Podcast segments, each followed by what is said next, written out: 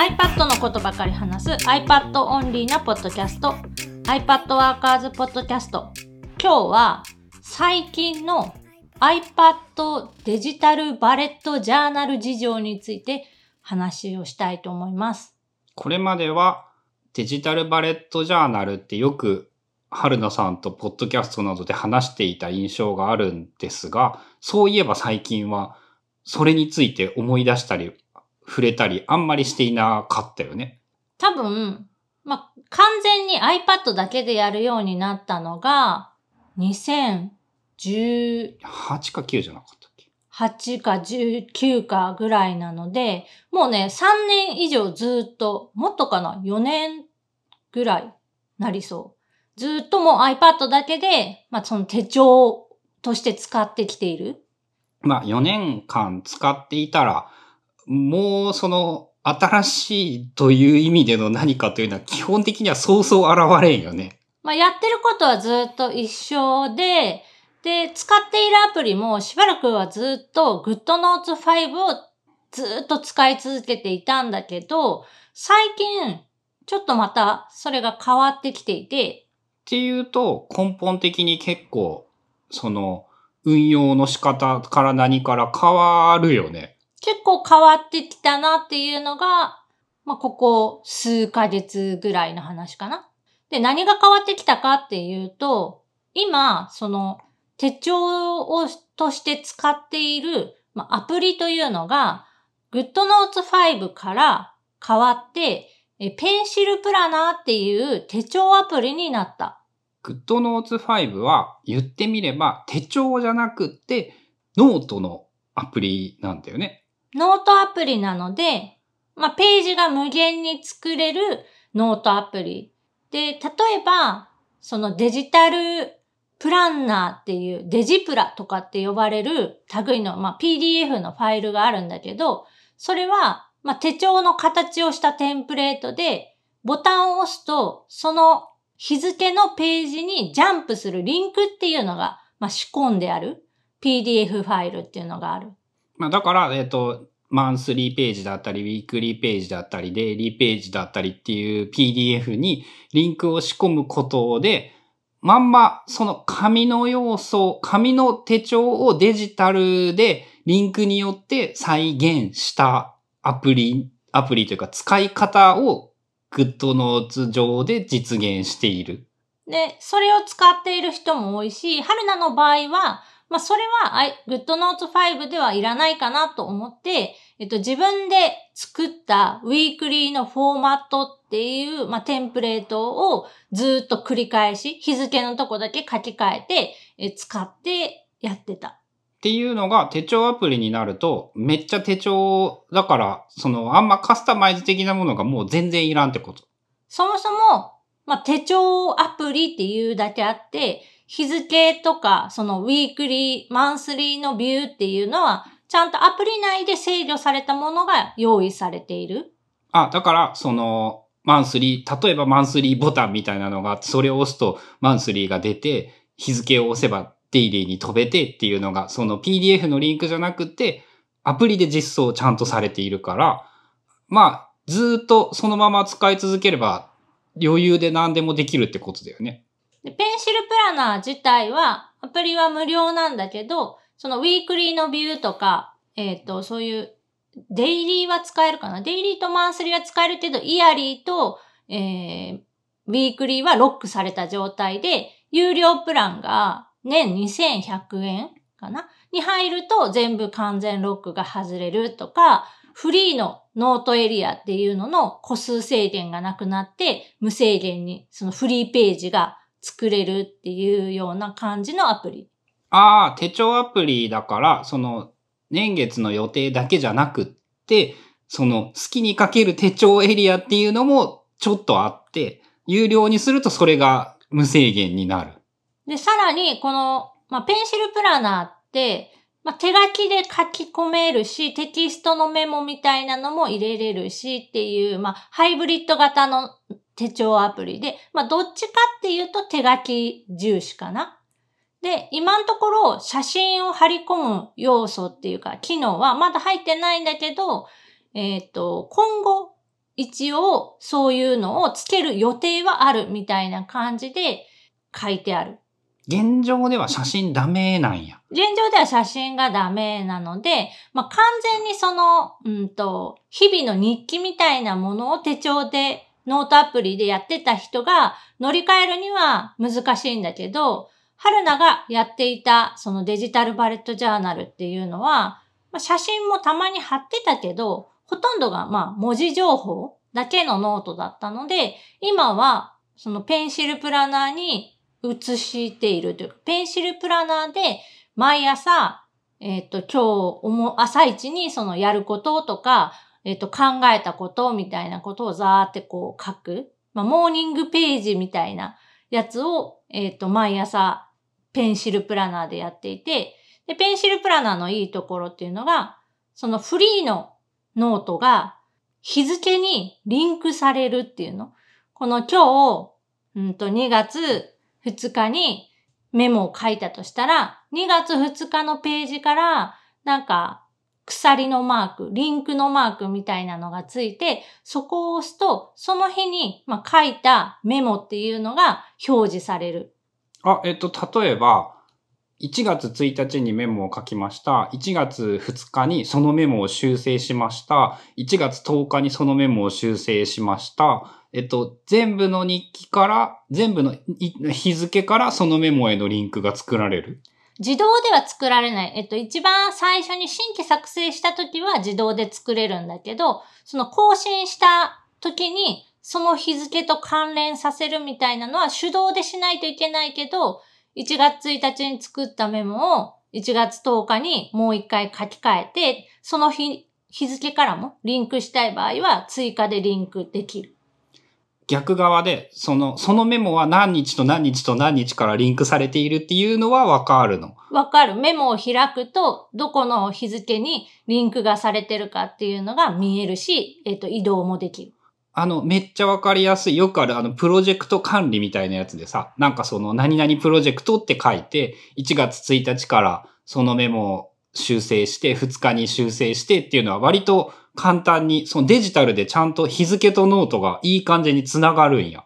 あとは、えっと、ペンシルプラナーの機能でカレンダーの読み込みができるので、自分が、まあ、作っているカレンダーを読み込むと、そのウィークリーだったりデイリーのスケジュール帳にイベントが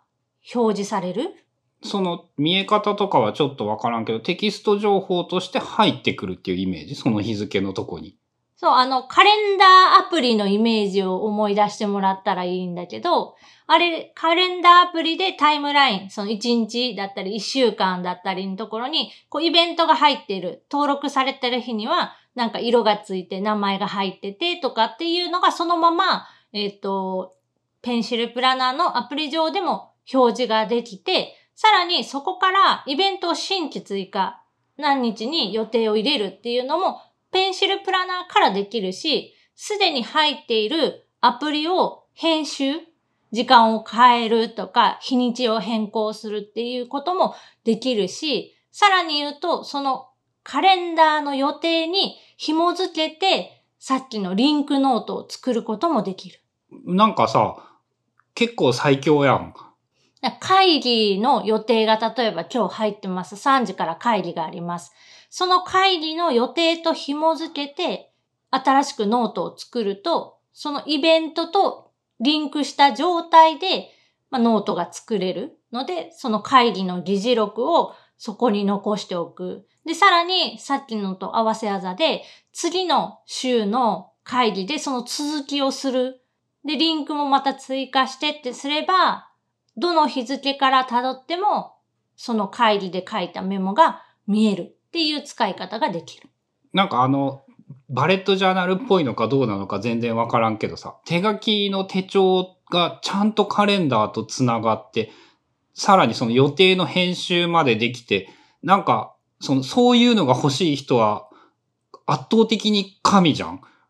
で、今はまだないんだけど、えっと、そのうち実装しますっていう予定の中に、Apple の標準リマインダーとの連携っていうのも入っているから、そういうのが入ってくると、一つのアプリ、ペンシルプラナーだけで、マジの手帳になるんだ。全部タスク管理、まあ予定の管理、えっと自分の考えたこととかそういったメモみたいなものを全部一箇所にまとめられて、さらに言うとそのメモがテキストでも手書きでもどっちでも OK っていう。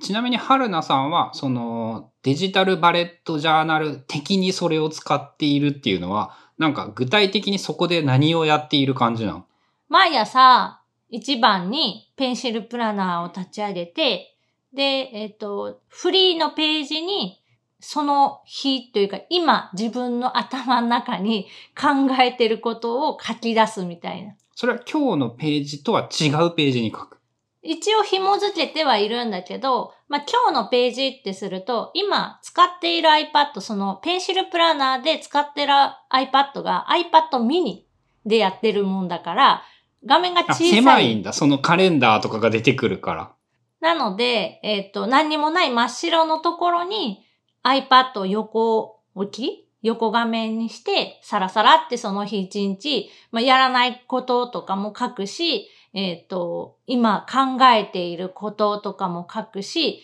こういうことがしたいっていうようなことも書く。だ書いていること自体は、えっ、と、バレットジャーナル的なことって言ったらいいのかな？あの、バレットジャーナルでいう、今日、今日気になったことを今日のところに全部書きましょうという感じのことを、ま、まんま、その、今日から新しいページっていうのにそれをやっている。で、やっぱり一日少しの時間でも、そうやって自分が考えてること、思っていることを、まあ、文字にする習慣っていうのは、まあ、楽しいというか、発見があることも多くて、あとは、頭で思っていることだけじゃなくて、実際に字にして書いてみたら、さらにその書いた文字を見て、何か気づくっていうか、あ、こういうことも関係あるかもしれないとか、これはこうすればいいかもしれないっていうのが、ちゃんと書ける。っていうのが基本でほぼそれだけ。ほあの、バレットジャーナルってさ、なんかもっと、もっといろいろあったよね。なんか今日のことを書くやつ以外にもなんか好きなページを自分で作るんだったっけ？それは、まあ、1日1ページというか、まあ、1日1ページとも限らないんだけど、毎日日付を書いて、その下に思ってること、考えてることをざーっと書いて、で、そこから予定に組み込むものは未来に送る。で、えっ、と、これはもうちょっと深掘りしたいなって思うものは、コレクションっていう、まあ、別のページを作って、そこに固めるぐらいかな。基本のバレットジャーナルとしては。で、そのコレクションに相当するものが、さっきのアプリなんて名前だったっけ？ペンシルプラナだと、そのページっていう機能で割と簡単に実現できてしまうから、それは結構便利だねって感じなんかな？ー。で、今までなんか、その、1日1ページ作るっていうのを、アップルのあの標準のメモアプリでやったりとか、まあそれこそ GoodNotes 5でやったりとかもしてたんだけど、なかなかその日付で行ったり来たりするっていうような操作が Apple の標準メモだと難しいし、うん。あの、並び変わっちゃうしね。標準メモだと編集したら。かといって、そのずーっと上から順番に、その毎日毎日書き続けていくっていうのも、長すぎて鬱陶しくなる。見返すのがちょっと難しくなるんじゃないかなっていうような感じ。で、GoodNotes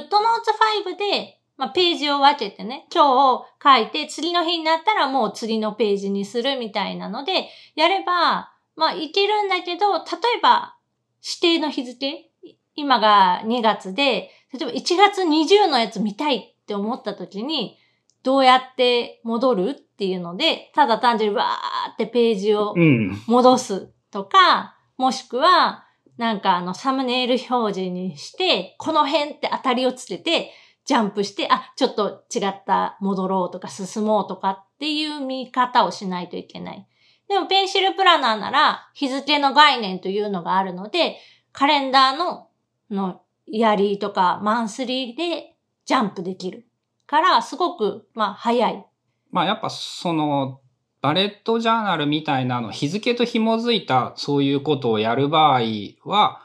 その日記系、手帳系のアプリにしないと、やっぱそういう不便さが出てきてしまうから、その汎用ツールでもちろんできるんだけど、やっぱそのちょっと足りなかったりするのかなだそういうところが、ペンシルプラナーは、まあ自分が使っている範囲ではすごく使いやすかったので、今はその有料プランにして、毎日、まあ使っている手帳アプリになった。で、ただ、えっと、一つ、まあそれでも弱点はやっぱあって、まあ一つじゃないか。現時点で言うと結構、な、何点かはあって。その画像が貼れないだとか、うん、だいぶ難点やね。手書き文字の検索ができない。まあそれは俺はいらんからあれやけど、まあそうだね。で、この二つも今後のアップデートで対応する予定ではあるっていう、そのロードマップにはもう入っている。ただ、いつ来るかとかは全然未定。手書きでそういうことをやろうとすると、春菜が知る限りでやっぱそのアプリしかない。手帳、その日付と紐づいて手書きのメモが取れるっていう意味でうん。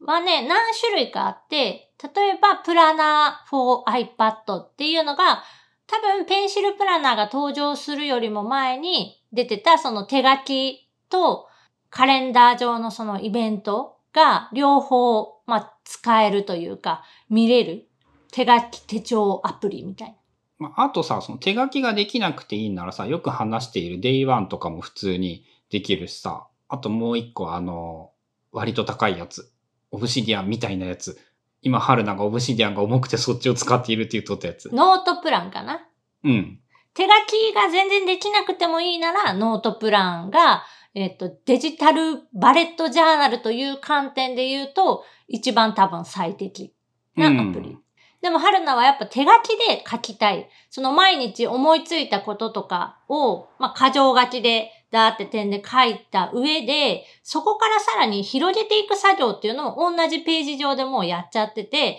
下線を引いてそこから矢印を伸ばして、簡単な図解をしたりとか、絵を追加したりとか、そういうことが、まあ、直感的にというか、そのまんまそのページの中でできるっていうのが強くてペンシルプランナーを愛用してる。まあ、どっちにもメリットはあるから、好みで使い分ければいいってイメージだよね。まあ、お二強で言うならそのノートプランとデジタルプラナーなのかな。で、最近だと間に多分クラフトが入ると。あ、クラフトもそういう意味で言うデジタルバレットジャーナルアプリ。できる、デイリーのそのノートというのが標準で用意されていて、カレンダー上で押すとその日の日付のノートページができる。で、手書きも対応しているので、クラフトのアプリ上で手書きが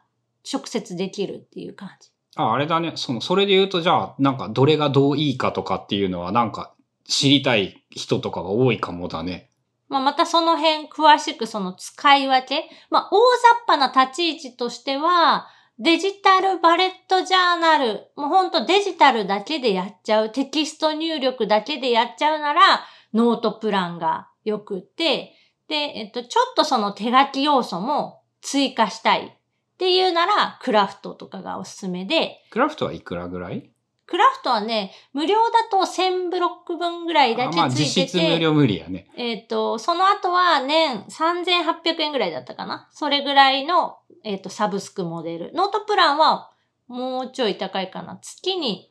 700円、600円が700円ぐらい。で、年だと5000円ぐらいになったかな？で、えっ、と、 Pencil Planner は、テキストベースでタスク管理をするとか、そういうのはまあ今んとこそういう機能はないのでできないから、どっちかっていうともう手書きメインで、手書きで手帳とかノートを書いていた人がデジタルにまあ移ってきたいって思った人と場合に一番おすすめなのがその Pencil Planner。一番アナログ的なアプリ。紙の手帳にリンク機能だけを足したぐらいな言い方をしてもいいかもしれない？とか、あとはデジタルのメリットである、色数が無限に使えるとか、ページ数がたくさん増え、うん。増やせられるとか、そういうデジタルのメリットを持ってるアプリがペンシルプラナ